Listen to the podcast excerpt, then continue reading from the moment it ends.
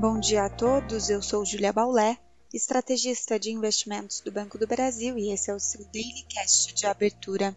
Hoje é terça-feira, dia 31 de outubro de 2023 e o dia inicia com a divulgação de dados econômicos importantes nos Estados Unidos e no Brasil, além da continuidade da temporada de balanços e do início das reuniões de política monetária para a decisão do novo patamar de juros no Brasil. Nos Estados Unidos, espera-se a publicação do PMI de outubro e do Índice de Confiança do Consumidor mensurado pelo Conference Board.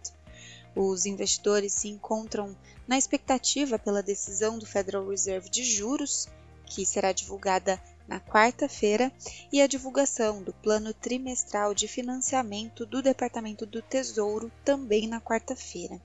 O mercado projeta a manutenção do patamar de juros atual, apesar dos dados econômicos fortes. Em Wall Street, os futuros nessa manhã ensaiam alta após perdas durante a madrugada e sólida recuperação na tarde de ontem. Os treasuries apresentam recuo para todos os vencimentos, revertendo o movimento de alta ontem. Os futuros do petróleo operam em alta moderada à medida que as tensões no Oriente Médio seguem elevadas. O dólar segue em alta frente a moedas fortes e a moedas de países emergentes. No continente europeu, as bolsas operam em alta, enquanto investidores aguardam dados do PIB e inflação medida pelo CPI da zona do euro, além da publicação de balanços de grandes companhias do continente. Dados de vendas do varejo na Alemanha frustraram hoje pela manhã o mercado e o PIB francês teve desempenho fraco, mesmo que acima do projetado pelo mercado. Nessa manhã, Londres subia 0,31%, Paris ganhava 0,92% e Frankfurt avançava 0,56%. Na Ásia, as bolsas fecharam majoritariamente em baixa após uma inesperada contração da manufatura chinesa.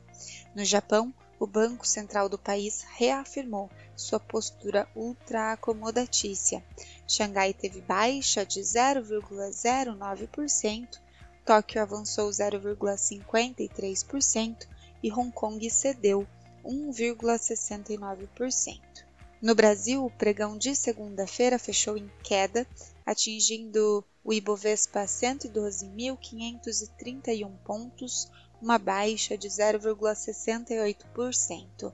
No câmbio, o dólar terminou em alta, aos R$ 5,04.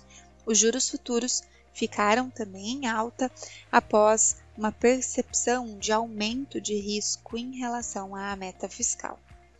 Para hoje, a agenda traz a divulgação da PNAD contínua de setembro, indicadores industriais e indicador de incerteza econômica também são aguardados para o dia.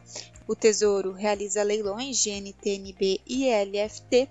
Além disso, o mercado local acompanha a divulgação de balanços como Carrefour, Cielo e Telefônica Brasil após o fechamento dos mercados.